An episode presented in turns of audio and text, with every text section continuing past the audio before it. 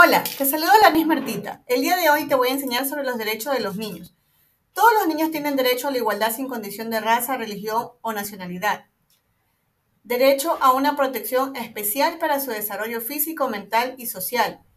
Derecho a un nombre y una identidad. Derecho a una alimentación, vivienda y atención adecuada.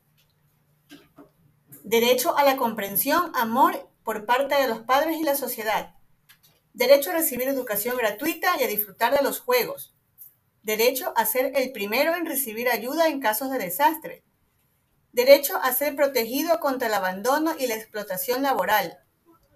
Derecho a formarse en un espíritu de solidaridad, comprensión, amistad y justicia. Espero que te haya gustado este podcast.